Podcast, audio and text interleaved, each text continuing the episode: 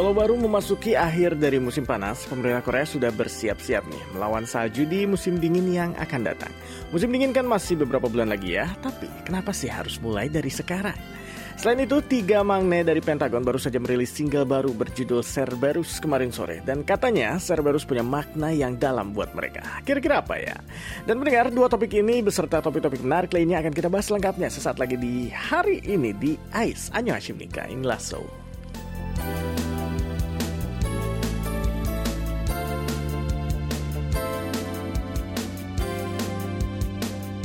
Nika, sahabat pendengar KBS World Radio, gimana kabarnya hari ini? Saya Alvin Kobus ya, kembali menemani teman-teman malam ini dengan kabar terbaru dari Korea di program AIS Nika. Eh, inilah Soul edisi hari Kamis ini tentunya ya. Dan pendengar, walaupun puncak musim panas sudah lewat, tapi ini bukan berarti Korea sudah mulai sejuk ya pendengar. Sampai sekarang pun, temperatur alias suhu di siang hari masih mencapai 30 derajat Celcius. Tapi, di tengah hari-hari yang masih panas ini, ternyata pemerintah Korea sudah bersiap-siap untuk melawan salju salju di musim dingin nanti. Dan pertanyaannya, kenapa siap-siapnya harus mulai dari sekarang ya? Padahal musim dingin masih empat bulanan lagi. Dan bukannya warga Korea malah senang ya kalau salju turun. Jadi mendengar, memang pemandangan salju di Korea itu betul-betul cantik. Tapi yang menjadi masalah adalah salju yang menutupi jalanan. Dan kalau dibiarkan begitu saja, salju akan meleleh dan membentuk lapisan es yang sangat berbahaya bagi pejalan kaki dan tentunya pengendara kendaraan bermotor. Jadi demi keselamatan warga, jalanan harus bersih dari salju. Dan caranya gimana? Adalah dengan menaburkan garam dan bahan kimia seperti kalsium klorida sebelum atau sesudah salju turun. Dan fungsi dari agen-agen ini adalah untuk mencari mencairkan es di suhu yang lebih rendah. Nah, stok agen pencair es yang disediakan oleh pemerintah Korea ini biasanya dihitung berdasarkan rata-rata volume salju yang turun setiap tahunnya. Dan sejak tahun 2016, frekuensi turunnya salju di Korea memang menurun. Karena itu, stok yang disediakan oleh pemerintah Korea pun juga menurun beberapa tahun belakangan ini. Tapi nih, semua itu berubah di tahun lalu, pendengar, tahun 2020, karena saat tanpa disangka-sangka, Korea kehadiran badai salju yang cukup lebat dan disertai suhu yang sangat dingin selama berhari-hari. Dan dengan stok pencair es yang terbatas, saat itu pemerintah Korea akhirnya kelabakan. Dan saya mengalaminya langsung. Belajar dari tahun lalu, tahun ini pemerintah Korea juga uh, cepat bergerak dengan memutuskan untuk menaikkan stok pencair es sebanyak 12 persen. Dari tahun sebelumnya, dari sekitar 48 ribu ton pencair menjadi 52 ribu ton. Dan itu harus dimulai dari sekarang. Dan mendengar, seperti yang kita semua tahu, bumi kita saat ini sedang dalam krisis perubahan iklim ya. Makanya pemerintah Korea tidak bisa mengandalkan rata-rata volume salju per tahun dalam menentukan stok pencair es yang dibutuhkan. Karena iklim yang tak menentu, lebih baik punya stok yang lebih daripada kekurangan. Dan selain itu, sekarang ini kita masih berada di tengah pandemi COVID-19, jadi kalau pesannya mepet pasti ada kendala, seperti harga yang naik dan pengiriman yang terlambat alias delay. Targetnya sendiri 70% dari stok pencair es ini sudah bisa dipenuhi di akhir bulan Oktober nanti. Dan walaupun efektif, pendengar, agen pencair es juga tetap punya efek samping alias dampak negatif pada lingkungan. Karena itu, tahun ini pemerintah Korea juga sudah meningkatkan produksi pencair lokal yang lebih ramah lingkungan. Tahun lalu misalnya kuota produksi pencair es di Korea adalah 20% dan tahun ini ditingkatkan menjadi 25%. Sementara agen pencair yang kurang ramah lingkungan seperti kalsium klorida juga dikurangi dari 40% menjadi 35%, sedangkan sisanya akan menggunakan garam. Dan mendengar, selain stok agen pencair nih, pemerintah Korea juga akan menginspeksi perlengkapan pembersih salju, semisal traktor dan juga peralatan lainnya yang digunakan di lapangan lebih awal. Jadi saat musim gugur mungkin ya sudah akan mulai diinspeksi. Dan kata orang, kita harus sedia payung ya sebelum hujan. Dan tentunya sangat baik pemerintah Korea sudah belajar dari tantangan yang dihadapi musim salju tahun lalu yang benar-benar tebal ya, untuk siap-siap menghadapi salju di tahun ini. Dan di suhu panas kayak sekarang ini, saya jadi nggak sabar. Tentunya nungguin salju datang, tapi kita lihat saja nanti ya. Giliran saljunya turun, pasti mungkin saya juga bakalan ngeluh kedinginan. Jadi panas ngeluh, dingin ngeluh. Dan memang bagi saya musim favorit saya tetap ada di musim gugur alias autumn alias fall. Tapi mungkin pendengar beda atau teman-teman yang lain juga beda ya. Tiap orang punya musim favoritnya masing-masing. Dan teman-teman, sekarang kita akan dengerin lagu dulu yuk. Sekarang enaknya dengerin lagu siapa ya? Dan kayaknya nih, kita bakal dengerin lagu Red Velvet yang baru ya, karena baru rilis mini album yang baru. Dan para ratu musim panas ini setelah lama ditunggu-tunggu akhirnya comeback lagi dengan single baru yang judulnya pas banget dengan status icon mereka. Dan sekarang let's enjoy Red Velvet dengan lagu Queendom. Ya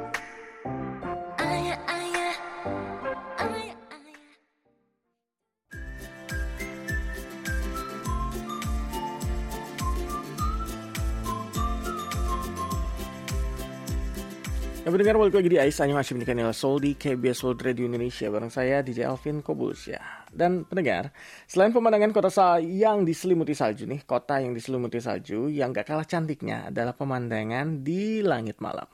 Apalagi kalau langit malamnya dilengkapi oleh hujan meteor, seperti hujan meteor Perseus yang baru saja menghampiri kita di akhir pekan kemarin.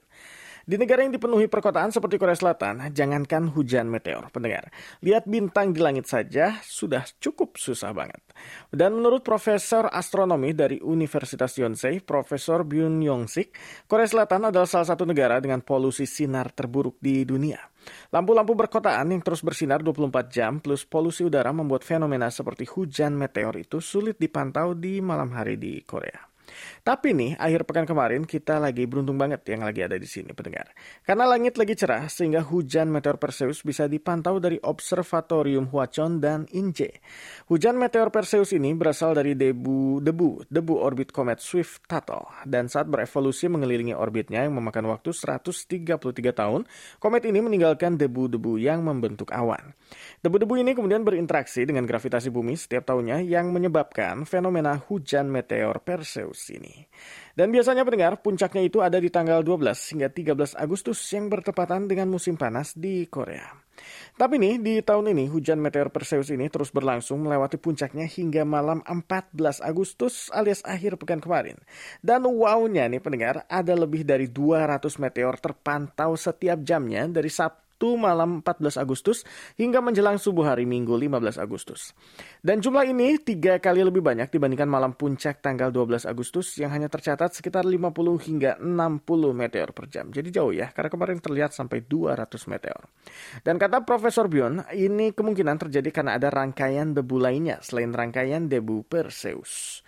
Dan sebenarnya nih, hujan meteor Perseus ini juga terus berlangsung di siang hari dan bisa dideteksi menggunakan metode observasi radio. Tapi sayangnya saat ini Korea masih belum memiliki teknologi metode observasi dan hanya bisa mengandalkan metode pengamatan. Makanya penting banget menjaga agar langit Korea tetap cerah di malam hari.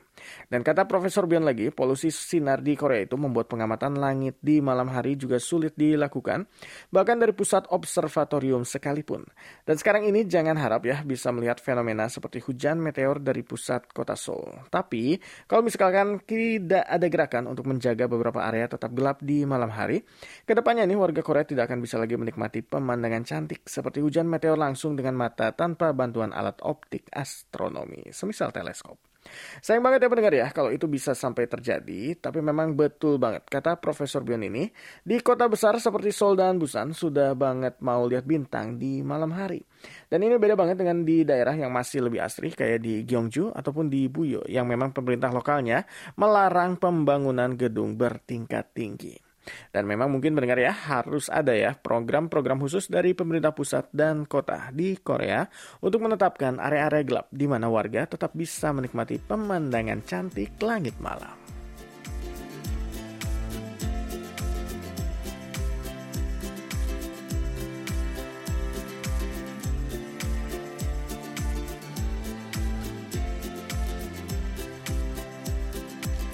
Ya pendengar, akhirnya setelah lama menunggu dan menunggu, akhirnya sejak minggu lalu golongan usia saya 19 hingga 49 tahun sudah bisa daftar suntik vaksin COVID-19. Yeay, dan rencananya proses vaksinasinya sendiri akan dimulai akhir bulan ini. Saya sempat berpikir proses vaksinasi di Korea sudah mulai dari akhir Februari, tapi baru sekarang ya di bulan Agustus saya baru bisa daftar suntik vaksin. Padahal teman-teman saya yang tinggal di Jakarta sudah banyak yang vaksin duluan dan katanya Korea kan negara maju. Kok lamban banget sih proses vaksinasinya? Dan ini beberapa alasan di antaranya. Tapi pendengar, setelah dipikir-pikir ulang, sebenarnya hal ini memang nggak bisa dihindari ya pendengar ya. Dari sekian banyaknya perusahaan farmasi di dunia, hanya segelintir saja yang berhasil memproduksi vaksin COVID-19. Dan perusahaannya pun bukan perusahaan Korea pula. Alhasil, negara maju atau tidak, Korea juga harus menunggu giliran dapat stok vaksin seperti negara-negara lainnya. Dan tentunya vaksin yang datang diprioritaskan untuk golongan yang lebih rentan terjangkit virus corona, seperti para lansia, tapi juga termasuk pekerja esensial, seperti pekerja kesehatan, kesehatan, logistik, dan lain-lain. Terbatasnya persediaan vaksin adalah salah satu permasalahan utama mengapa dunia ini sulit banget move on dari pandemi yang sudah berlangsung lebih dari satu setengah tahun ini ya pendengar.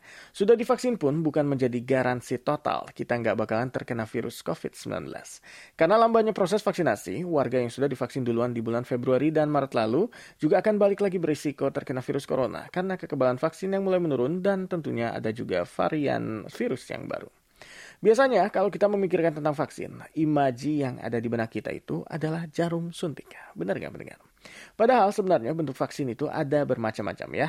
Semisal ada vaksin oral yang ditelan seperti vaksin untuk penyakit polio, rotavirus, kolera, dan salmonella. Ada juga vaksin nasal yang disemprot lewat hidung seperti vaksin influenza. Karena itu sekarang banyak sekali institusi farmasi di dunia yang berusaha menemukan vaksin oral dan nasal untuk COVID-19. Dan berbagai institusi di dunia bahkan yang sudah berhasil menciptakan vaksin COVID-19 seperti Pfizer, AstraZeneca, dan Sputnik 5 mencoba untuk membuat vaksin dalam bentuk lain selain suntik. Tapi sayangnya, sejauh ini nih pendengar, masih belum ada yang berhasil. Paling banter, mereka baru memasuki fase uji coba. Dan perusahaan farmasi Korea juga tengah berusaha keras menciptakan vaksin oral untuk COVID-19. Dan salah satunya adalah perusahaan Hanmi yang katanya menggunakan teknologi mereka sendiri yang disebut sebagai Oras Karburi. Dan mereka sudah mengumumkan rencana mereka sejak bulan Juni tahun lalu. Tapi sayangnya sampai sekarang Hanmi yang berbasis di kota Pohang ini tidak dapat melakukan uji coba klinik karena restriksi yang dilakukan oleh pemerintah Korea untuk perusahaan Bio Farma. Padahal kalau misalkan vaksin oral untuk corona berhasil diciptakan, selain proses pembuatannya lebih mudah dan ekonomis. Tapi nih, menurut pakar-pakar kesehatan juga memang sangat dipertanyakan efikasi ya, alias keefektifannya. Pertama-tama, sistem pencernaan kita lumayan kuat, sehingga kemungkinan akan sulit menyerap kandungan vaksin. Dan yang kedua, COVID-19 adalah penyakit saluran pernapasan, sementara vaksin oral kan melalui saluran pencernaan. Jadi walaupun distribusinya akan lebih mudah dibandingkan vaksin suntik, mungkin lebih baik apabila pemerintah lebih fokus meningkatkan aksesibilitas vaksin yang sudah ada atau menyediakan stok untuk suntikan booster. Tapi memang di satu sisi sayang banget ya, Korea belum bisa menciptakan vaksin sendiri, tapi di sisi lain juga bikin vaksin memang nggak bisa sembarangan ya pendengar ya. Jadi saya juga tentunya sangat paham mengapa pemerintah Korea menerapkan peraturan yang begitu ketat bagi perusahaan farma domestik untuk melakukan tes uji coba klinis. Sementara itu, walaupun kita sudah divaksin sekalipun, tentunya lebih baik kita tetap ikuti terus ya protokol kesehatan yang ada pendengar. Jangan lalai tentunya. Bukan hanya demi kita sendiri saja tentunya, tapi juga untuk teman-teman di sekitar kita yang masih nunggu dapat giliran untuk divaksin. Nanti kalau kekebalan kelompok alias herd immunity kita sudah kuat, baru deh kita bisa kembali bebas seperti dulu lagi. Dan tentunya saya sendiri juga nggak sabar menunggu hari bebas pandemi tiba. Dan mohon doanya, saya juga akan menjalani vaksinasi pertama esok hari. Dan cukup menegangkan ternyata ya. Dan mendengar sekarang mari kita break sejenak ya. Ais Anyong Shinika ini selalu akan kembali lagi. Setelah kita dengerin lagu satu ini, saya punya lagu dari Imujin dengan lagu Traffic Light. Enjoy.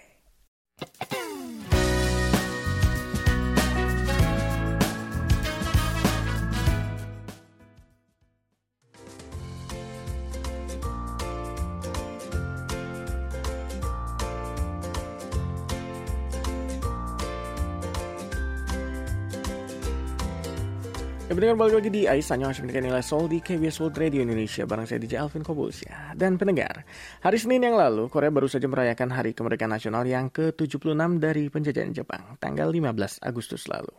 76 tahun lalu di tahun 1945 Para pejuang kemerdekaan Korea berhasil membebaskan negerinya dari penjajahan Jepang.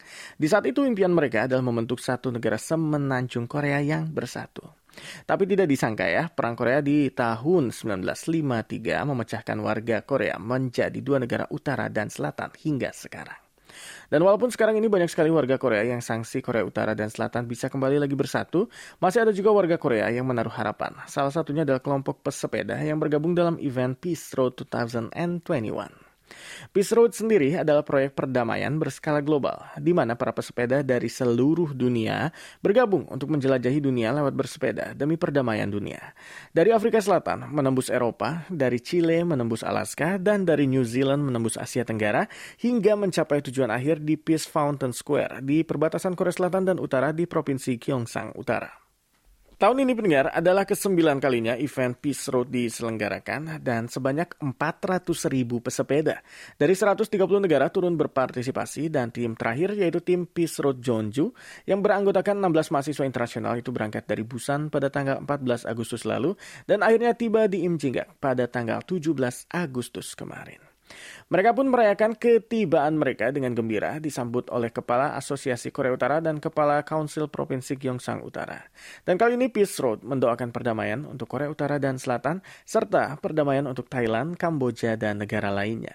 Dan walaupun negara Korea Utara dan Selatan belum bersatu menjadi satu negara pun, setidaknya kita semua berharap kedua negara bisa menjalin hubungan yang damai dan bersahabat dan tidak seperti sekarang-sekarang ini. Dan mengingat konflik-konflik yang sekarang ini sedang terjadi di berbagai negara, mudah-mudahan pendengar kita doa bersama. Impian Peace Road akan perdamaian dunia suatu hari bisa terwujudkan.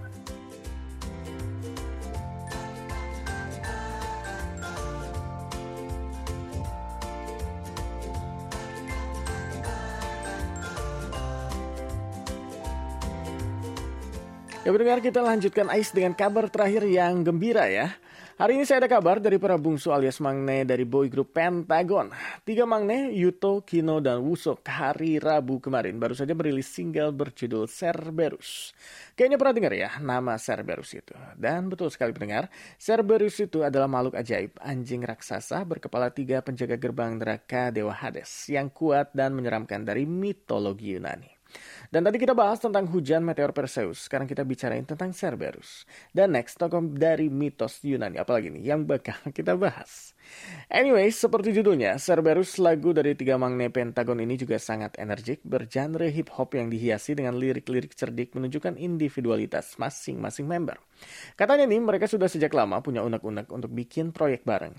Tapi baru akhirnya sekarang ini punya waktu untuk menggarap lagu ini.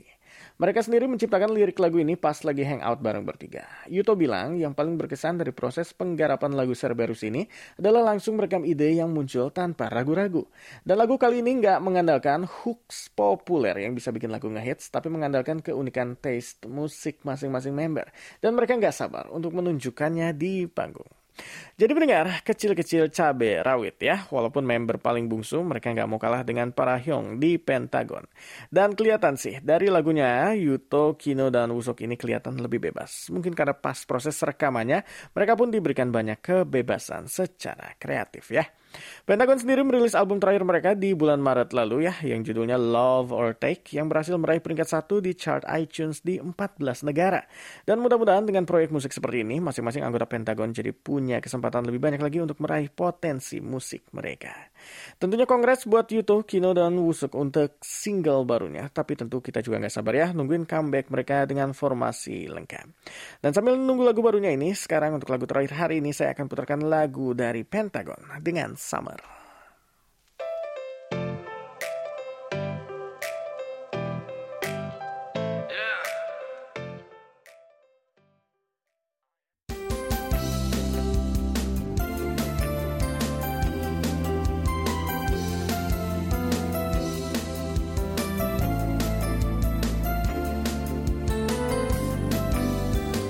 Ngomong-ngomong mendengar, teman-teman semua punya nggak sih mangne grup K-pop terfavorit? Yang Mulvan pasti bingung ya mau pilih siapa. Tapi sayangnya waktu kita hari ini sudah habis ya. Tapi kita akan lanjutin lagi di program Ais Senin depan ya. Tapi jangan lupa besok kita ketemu lagi di program Jumat Ceria untuk mengulas topik terhangat Korea sepanjang minggu ini. Saya DJ Alvin Kobulsya, mohon pamit. Terima kasih atas kebersamaannya. Tetap jaga protokol kesehatan. Jangan lalai tentunya. Sampai ketemu lagi. Neldo Hamkeheyo.